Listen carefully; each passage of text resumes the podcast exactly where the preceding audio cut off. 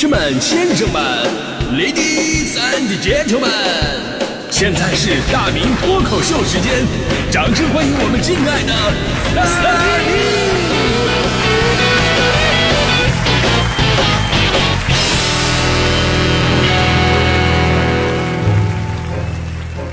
明！好，欢迎各位来到今天的大明脱口秀，我是大明啊。今天咱们聊的是关于奖励这个话题，虽然我知道。呃，很多事儿呢，我们去做好，并不是说我为了获得这个奖励，对吧？做事儿的本身就可以让我们自己得到升华，所以首先应该让，呃，自己的认识上一个台阶儿那自然而然就产生动力了。就好像我们早班主持人做早班啊，每天早上披星戴月，天寒地冻。而且呢，我们并没有早班补助啊，也没有什么路费报销，连停车都得在自附近的这个居民区里一遍一遍的找，对吧？但是我们早班主持人依然是充满着热情，因为我们就是这么一群有着梦想的人，对吧？今天早上我进门的时候，我就看到大迪了，一边迎着寒风，大迪一边爽朗的唱着歌：“做个女汉子，每天要自强。”他粤语发音并没有这么标准啊。但回过头来说呀，精神归精神，呃，不过呢，这时候如果应能有那么点物质奖励，我们当然会更高兴啊。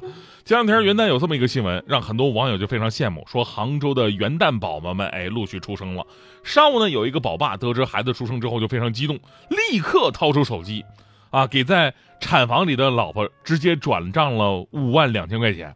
这位新晋奶爸是这么说的：“他说，老婆生孩子太辛苦，太伟大了。老婆还在手术室观察当中，希望他看到这个心意，感受到元旦元旦得宝的双重快乐啊。”然后呢，网友们都非常羡慕，有的说：“哎呀，这种宠老婆的方式太好啦！”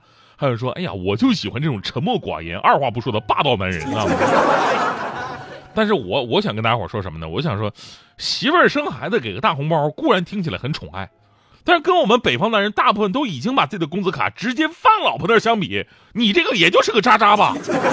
啊，南方兄弟对老婆在金钱上的宠爱是分期的，我们北方老爷们儿都是一次性付清的。我，其实生孩子本身呢就是一个对幸福家庭最好的奖励了。夫妻双方怎么表达自己的这种激动的情感，呃，这个方式跟咱们是无关的，他们自己喜欢能接受就行。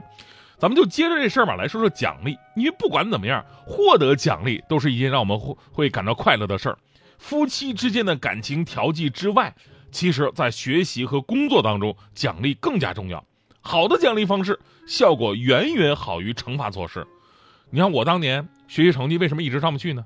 当然了，有有我个人可能有一百多个方面的原因吧。也有我父母不太懂得用奖励的方式激励我有关，即便是考得好，他们也就是口头鼓励一下。哎呀，儿子真是有出息呀，下次再接再厉哦啊！你说我听到这种话，我能有什么用啊？这这这，哎呀，你再想想我没有考好的时候，你们出手那可是都是很快的，对对对。呃，后来呢，我妈妈意识到这一点啊。某一次期末考试之前跟我说：“哎呀，儿子，如果这次总分能比上次提高二十分，我就给你一个大大的礼物。”说完还拿手比划了一下，大大的礼物。哎呀，我感觉非常大。然后我奋发图强，我学了一个月的时间，成绩直接提高了三十分。那一次我妈果然没有食言，她确实送给我一个大大的礼物——小天鹅滚筒洗衣机。哎呀，我要这洗衣机有何用？所以这个故事告诉我们道理啊，希望人家砥砺前行，你得出点血才行，对吧？在这一点上，我爸比我妈好多了。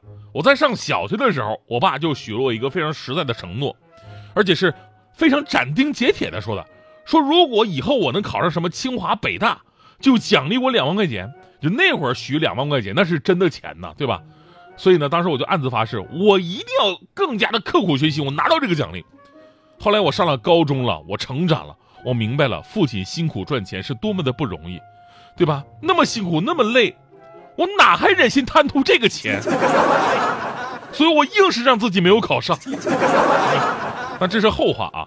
高尔基说，书籍是人类进步的阶梯，而我要说，奖励也是。啊，我这个分量可能轻点啊。如果能掌握人类的心理活动规律。那么好的奖励方式达到一个激励的效果，远远是好于惩罚的。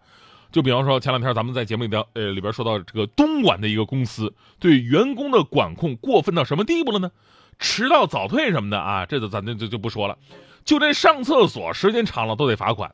在这样一个干燥的季节，这种规定对于我们这种十难九治、久治不治的患者是非常不友好的。而这种对上厕所的时间限制的公司并不是少数，也是横在很多老板跟打工人之间的一道难题。前不久，还有这个互联网公司在厕所安装计时器，这事儿也引发了争议。这个计时器精确到秒那种的，能非常直观的显示你在里边蹲了多长时间，这家伙你要在整个倒计时，你这不就是拆弹专家三吗？这不是？但是怎么说呢？对吧？这个东西你越看越焦虑，越焦虑，他人在里边蹲着，他就越容易做无用功，你知道吧？甚至呢，还有的公司安装这个信号干扰器，让你在里边不能刷手机。总之呢，不仅要横向拉长你的工作时间，甚至还要往里压缩你正常的休息时间。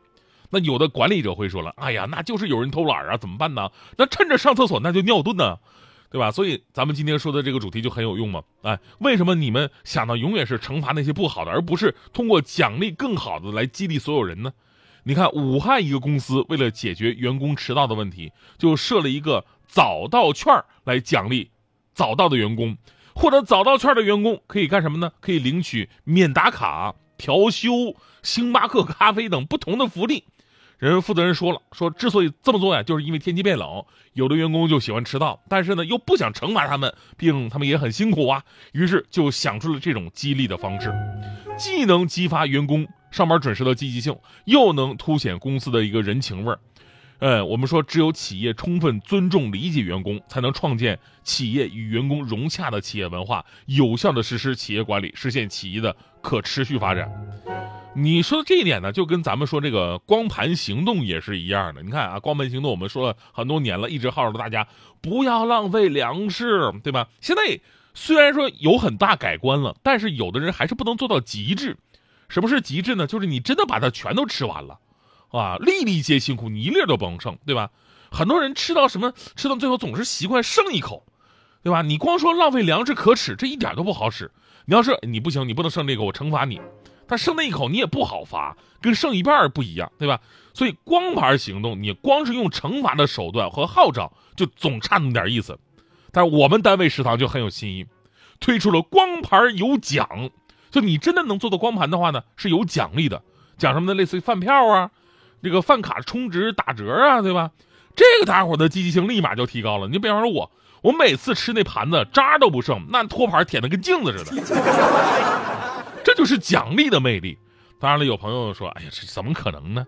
怎么能吃那么干净啊？啊，那骨头、鱼刺，你你也能都吃了吗？”哎，你要是问这个问题的话呢，这你们想多了。你像骨头、鱼刺这种东西吧，首先是菜里边它得有鱼有肉，才能有骨头、鱼刺，对吧？你像我们单位食堂里边，反正能吃到最硬的东西就是花椒了。那家伙这顿饭可好消化了。